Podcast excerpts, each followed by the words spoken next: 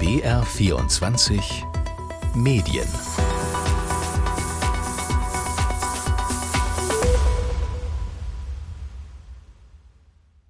Künstliche Intelligenz ist heute unser Thema in BR24 Medien. Was bedeutet sie für den Journalismus?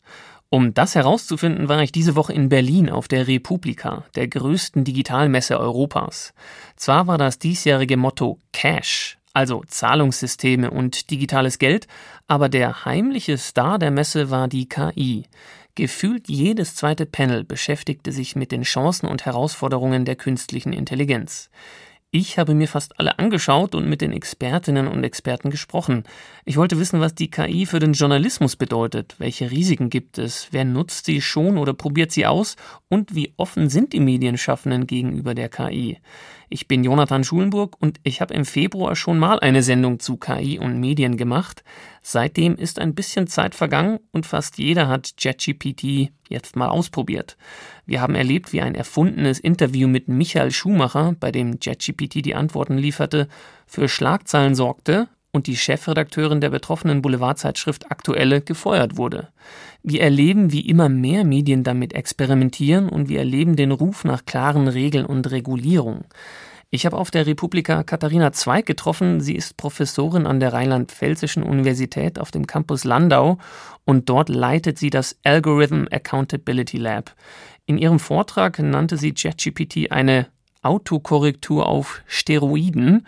Die Technologie kenne keine Bedeutung von Begriffen, keine Gefühle und Fakten müssen immer geprüft werden, sagt sie.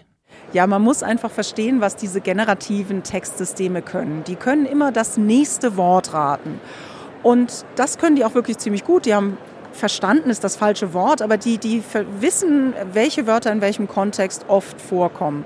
Und das können die gut, aber die können keine Fakten herstellen. Wenn man sie fragt, wer ist der Kanzler in Deutschland, kann es passieren, dass Robert Habeck genannt wird, weil es natürlich ganz viele Texte gibt, in denen das Wort Kanzler steht und Habeck und Scholz und dann weiß die Maschine nicht so genau, wer es denn jetzt wirklich ist. Deswegen muss man ein bisschen vorsichtig sein. Warum ist es denn Quatsch, wie Sie es gesagt haben, dass die KI den Journalismus ersetzt? Naja, ich kann mir das auf jeden Fall nicht wünschen. Wir sehen eine große Welle von Desinformation auf uns zurollen, die sehr gut gemacht sein wird. Denn generative KI kann im Brustton der Überzeugung völligen Unsinn erzählen. Und das heißt, wir brauchen jetzt umso mehr das klassische Handwerk des Journalisten, der Journalistin, die persönlichen Netzwerke, die persönlichen Quellen, die Befragung von Experten, die Lage vor Ort. Und das heißt, wir brauchen davon viel mehr und nicht weniger. Und je mehr dieser klassische Journalismus ersetzt würde, desto hilfloser werden wir als Demokratien in diesen Zeiten der Desinformation sein. Jetzt haben wir ja schon eigentlich Zeiten von Fake News und Desinformation. Ist ja nichts Neues. Und wenn jetzt die KI dazu kommt, jetzt das Papstbild oder andere Beispiele, jetzt, die werden ja eher mehr. Aber der normale Zuschauer, Leser, User ist ja dann auch eher faul und nicht so mediengebildet vielleicht. Sie haben da selber gesagt, Sie haben da ein bisschen Sorge. Könnten Sie das noch ein bisschen konkretisieren? Also erstens, ich glaube, es ist gefährlich, Leser oder Leserinnen als faul zu bezeichnen. Aber wir haben natürlich eine begrenzte Aufmerksamkeit. Jeder Tag hat für jeden Menschen nur 24 Stunden. Und wir können uns nicht in alle Themen so tief einarbeiten. Deswegen brauchen wir Journalistinnen, Journalisten, wir brauchen äh, Wissenschaftskommunikation, um das für uns verdaulich zu machen. Also was ist jetzt wirklich neu durch KI? Natürlich gab es Fake-Informationen auch vorher, aber da musste sich dann ein Team hinsetzen, das musste sorgfältig kreiert werden. Jetzt kann ich mit riesigen Stückzahlen Fake-Informationen mit sehr hoher Qualität sehr schnell herstellen. Und das ist wirklich der Game Changer und deswegen hat sich die Situation aus meiner Sicht stark verändert und wir müssen darauf reagieren. Können wir es auch mit KI auch ja, entdecken, was Fake News ist oder was jetzt Desinformation ist, oder wird das immer eher schwieriger? Jetzt muss man natürlich sagen, dieser Begriff KI ist riesengroß. Ähm, wenn man auf einer Baustelle alles vom Nagel bis zum Kran als Artificial Strength bezeichnen würde, dann würden Sie auch sagen, wie soll ich denn über all dieses gleichzeitig reden? Also wird es Systeme geben, die mit Hilfe von maschinellem Lernen Fake erkennen? Wahrscheinlich eher nicht. Das ist natürlich auch ein klassisches Hase-Igel-Problem. Also ich bin da nicht so optimistisch, dass das dauerhaft verlässlich gelingt. Was ich glaube, was wir stattdessen brauchen, ist eher ein Labeling von menschengemachten Texten. Ein stärkeres Herausstellen, diese Personen haben daran mitgearbeitet, die stellen ihre Reputation mit ins Spiel. Und wenn nachher herausgefunden wird, dass da etwas nicht äh, schlampig gearbeitet wurde, dann geht die Reputation auch flöten. Also das heißt, ich glaube, wir brauchen mehr Menschen, die Skin in the Game haben, die also wirklich was aufs Spiel setzen und das haben wir ja zum Beispiel bei wissenschaftlichen Texten. Ja? Das ist genau das, was unsere Reputation als Forscher und Forscherinnen ausmacht. Wenn wir da schlampig arbeiten, dann schlägt sich das auf unsere Reputation nieder. Und ich glaube, wir brauchen ein solches System, wo klarer wird, wer war da, wer hat mit wem gesprochen, mit welchem Experten. Und diese Personen müssen das dann auch abzeichnen. Und vielleicht brauchen wir sogar noch ein darüber hinausgehendes Vertrauensnetzwerk, dass ich zum Beispiel als Professorin sage, mit diesen Journalistinnen, Journalisten habe ich schon so oft zusammengearbeitet, die gehen wirklich in die Tiefe. Ich lege meine Hand ein bisschen für deren Reputation mit ins Feuer. Vielleicht brauchen wir so etwas tatsächlich. Wenn wir jetzt mal in die Zukunft schauen und auch auf die Chancen jetzt blicken, was denken Sie in zwei, drei Jahren? Wie wird der Journalismus, werden die Medien mit künstlicher Intelligenz arbeiten, außer jetzt der Autovervollständigung, etwas suchen oder der Übersetzung? Also ich habe mit vielen Journalisten äh, gesprochen in den letzten Tagen und da waren tolle Ideen dabei. Zum Beispiel, gib mir mal zehn Vorschläge für einen Titel, gib mir zehn Vorschläge für einen spannenden neuen Einstieg. Oder auch so etwas wie, was sind denn jetzt 45 Terabyte? Gib mir mal einen guten Vorschlag, wie man da eine Analogie bilden kann. Also wenn es gut läuft, dann wird der Journalismus so Best Practices entwickeln, wo man sagt, das sind genau die kreativen Dinger, da kann man sich äh, ein bisschen unterstützen lassen. Da hat man so einen Sparringspartner, mit dem man äh, disku naja, diskutieren kann, ist natürlich übertrieben, aber mit dem man etwas Neues entwickeln kann, so ein Sounding Board vielleicht eher. Und ich glaube, wenn das gelingt, dann werden wir alle interessantere Texte lesen, weil eben diese Diskussion mit einem anderen Ding, das sprechen kann, das macht ja auch was bei uns im Kopf, das macht uns kreativer und ich glaube, auf der Ebene könnte, könnte sich viel tun. Das war Katharina Zweig. Sie ist Professorin für Informatik und leitet das Algorithm Accountability Lab von der Universität Kaiserslautern. In den USA gibt es schon Medien, die ganze Artikel von der KI schreiben lassen und veröffentlichen. Bei uns probieren viele Medien schon einiges aus mit generativer KI wie ChatGPT oder ähnlicher, aber veröffentlichen es nicht sofort. So macht es zum Beispiel der SWR. Sarah Stein ist dort Head of Search Experience und für den Bereich Suchmaschinenoptimierung zuständig. Wir haben die sogenannten Prompts formuliert, indem wir äh, geschaut haben, wie können wir ähm, bessere Überschriften für Google Discover ähm, entwerfen. Weil in den Redaktionen ist es häufig so, dass gerade Google Discover, wo besonders emotionale Überschriften getextet werden müssen, die dann doch eher noch ein bisschen feuilletonistischer sind. Und wir haben uns überlegt, wie wir die Kolleginnen und Kollegen helfen können, dass sie es einfacher haben, um quasi emotionale, buntere Überschriften auszuprobieren, beziehungsweise ähm, die Möglichkeit haben, sich für Überschriften zu entscheiden. Wir haben das mit ChatGPT ausprobiert und ChatGPT spuckt einem dann, wenn man dann sagt, formulier uns drei oder fünf verschiedene Überschriften, spuckt dann verschiedene Überschriftentypen aus. So haben wir das gemacht und genau, das war das eine Überschriften, das zweite Bilder. Bilder sind bei uns ein großes Thema, gerade in Bezug auf ähm, Regionalität. Und wenn man dann so ein Thema hat wie Zeitumstellung beispielsweise, und dann kamen natürlich diese Stockfotos, kennen wir alle, finden wir alle, das sind immer wieder dieselben Stockfotos. Wir haben jetzt mit der KI wunderbare Möglichkeiten, Bilder zu generieren, die ähm, quasi einen regionalisierten Rheinland-Pfalz-Hintergrund haben, jetzt in Bezug auf den SWR oder Baden-Württemberg mit einer Uhr oder wie auch immer man das dann darstellt. Also da haben wir tolle Ergebnisse erzielt, die wir natürlich noch nicht publizieren. Das ist bei uns ja auch alles noch mit Datenschutzthemen noch nicht rechtlich in trockenen Tüchern sozusagen. Aber wir sind jetzt schon dabei, die Kollegen darauf vorzubereiten, die Kolleginnen und Kollegen in den Redaktionen, was jetzt auf uns zukommen wird. Ja. Viel wird ausprobiert beim SWR. KI könne manche Arbeiten abnehmen, so Sarah Stein, kurze Vorrecherchen zum Beispiel. Aber ähnlich wie Katharina Zweig sieht sie die Notwendigkeit für die Kennzeichnung, also klarzumachen, was von einem Journalisten oder einer Journalistin ist und was von einer KI ist. Genau, an der Stelle sind zwei Aspekte wichtig. In Zukunft wird es für Medienschaffende, für, für Medienhäuser, für Content-Produzierende umso wichtiger werden, klare Quellen zu nennen Und die wichtigste Quelle in dem uns bevorstehenden KI-Zeitalter werden wir Menschen sein. Das heißt, wenn wir, wenn unserem Namen hinter unseren Inhalten stehen, das ist in Zukunft das aller, aller, aller Wichtigste. Da kann ich auch wirklich nur noch mal genau dazu jeden animieren, genau das auch in Zukunft zu tun, noch stärker tatsächlich die Personen nach vorne zu schieben. Dann haben nämlich auch diejenigen, die den Content suchen, die Sicherheit, dass sie dort mit einem Menschen kommunizieren und dass der Inhalt auch von einem Menschen geschaffen wurde. Und wie eben ich immer schon sagte, wir brauchen die rechtlichen Rahmenbedingungen, dass auch dann klar gekennzeichnet ist, dass dieser Content mithilfe von einer KI und mithilfe eines Menschen erstellt wurde. Wichtig ist der Mensch. In Algorithmen wird in Zukunft nämlich auch stärker der Content hervorgehoben werden, der ähm, von Menschen produziert ist. Das ist äh, jetzt schon, das haben Google und andere Algorithmen auch schon angekündigt, andere Suchmaschinen. Ja, auch wenn die Republika eine Digitalmesse ist, waren dort auch ein paar Printmedien.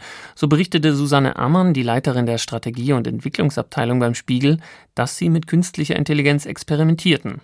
Ähnliches erzählte auch Yannick Dillinger, der Chefredakteur der Lokalzeitung Rheinpfalz aus Ludwigshafen am Rhein. Wir machen das allerdings noch auf einer sehr individuellen Basis.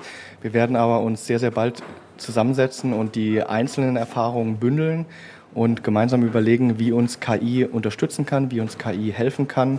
KI ist durch ChatGPT und so weiter demokratisiert worden. Früher war gefühlt alles, alles KI, jeder Algorithmus und so weiter wurde ähm, als KI bezeichnet, war es eigentlich gar nicht. Jetzt ist es für alle verständlich. Es wird auch nicht weggehen. Wir müssen uns damit auseinandersetzen. Wir werden uns sehr genau anschauen, wie wir zum Beispiel repetitive Aufgaben möglicherweise durch eine KI unterstützt ähm, erledigen können und ähm, nähern uns dem Thema definitiv, aber mit hoher Priorität.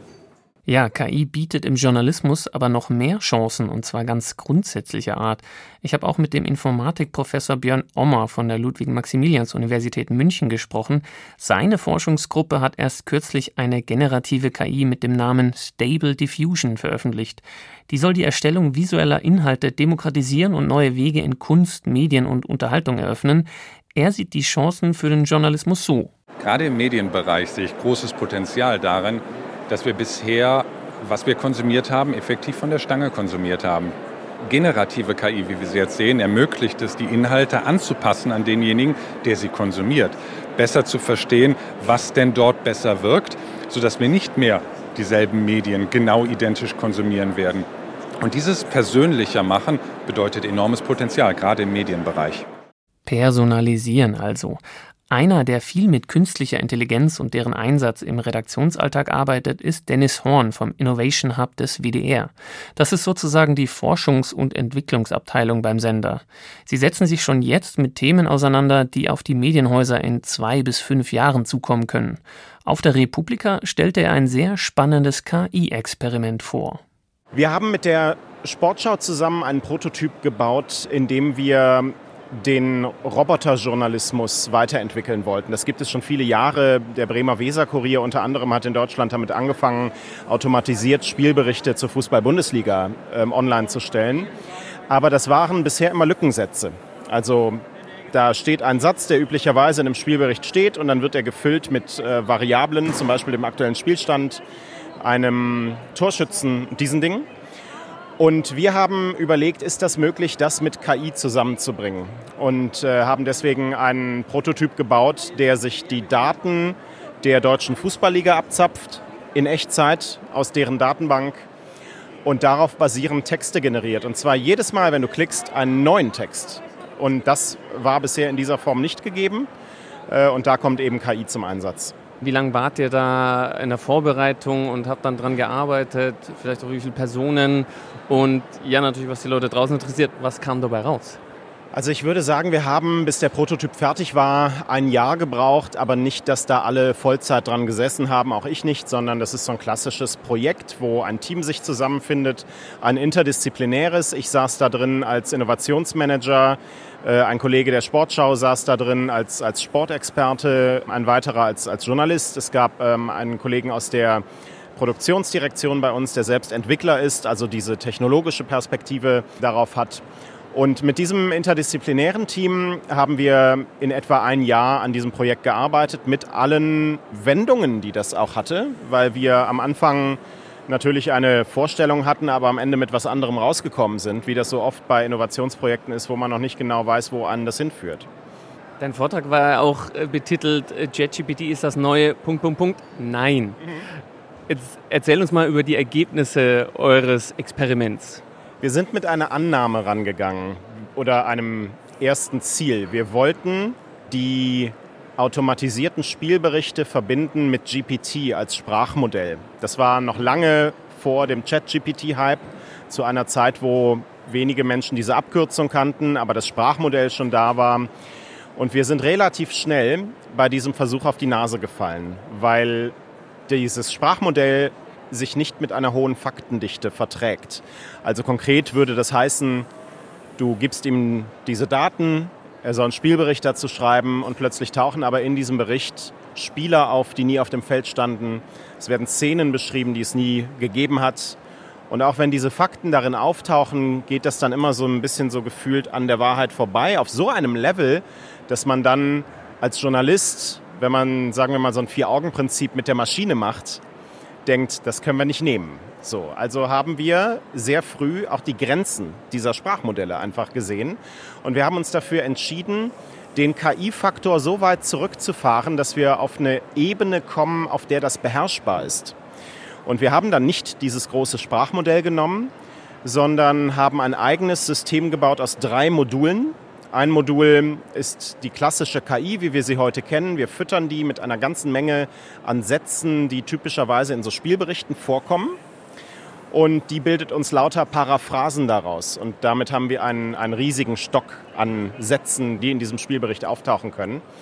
Ähm, ein zweites Modul ist ein virtueller Redakteur, der Abwechslung schafft in den Sätzen. Also der sitzt immer auf einem Satz und sucht sich als nächsten einen aus, der möglichst anders ist als der bisherige.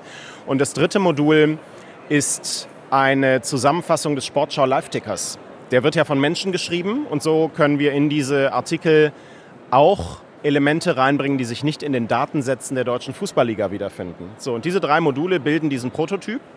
Das ist alles KI-basiert, einzeln und äh, für sich, aber wir haben von diesen großen Sprachmodellen Abstand genommen, weil sie halluzinieren und uns nicht das Ergebnis liefern, das journalistisch gesichert ist. Und wenn das nicht der Fall ist, dann hat am Ende ein Sportjournalist, eine Sportjournalistin wesentlich mehr Aufwand, diesen automatisiert generierten Artikel zu korrigieren, als er oder sie hätte, wenn er es einfach von vornherein selbst schreiben würde.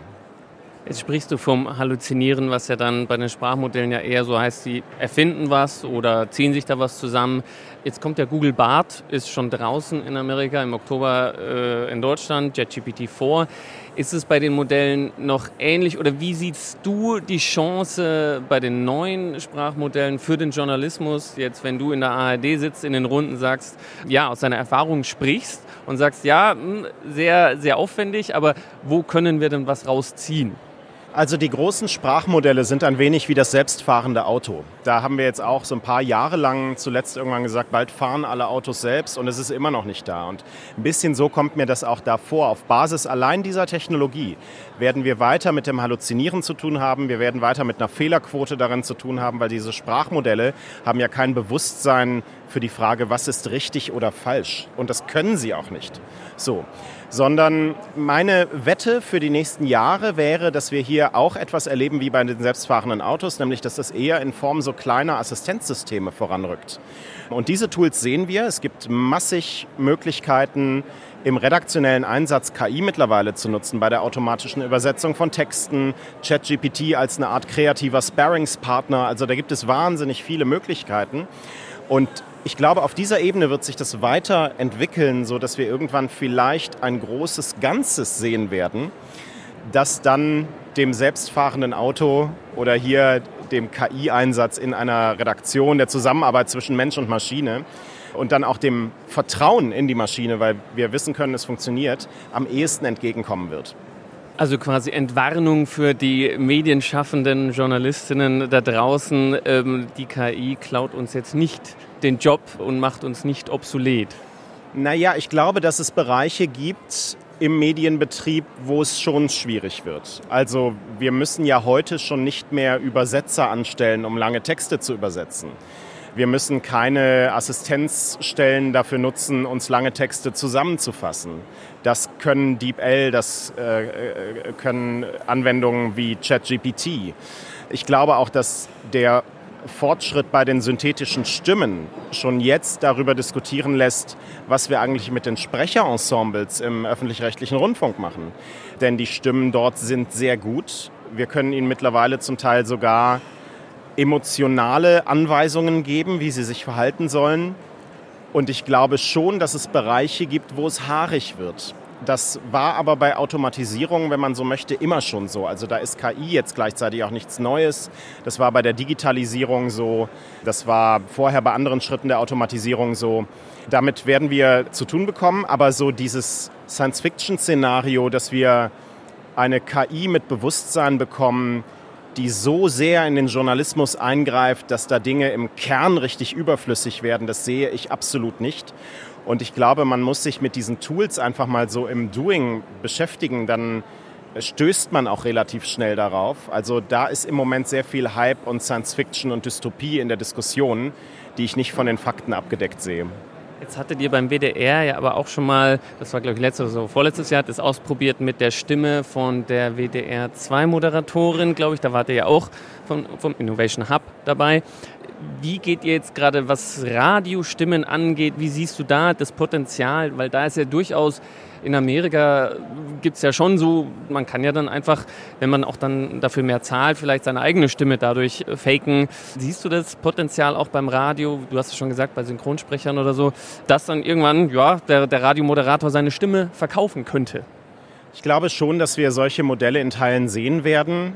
Mir fällt als Beispiel Baden FM ein, ein Privatsender, der mittlerweile eine synthetische Stimme nutzt, um die Nacht moderieren zu lassen. Da gibt es eine, eine Stimme, die dann die Verkehrsnachrichten vorliest. Die arbeiten jetzt an einem Update, dass auch noch äh, das Wetter dazu kommt.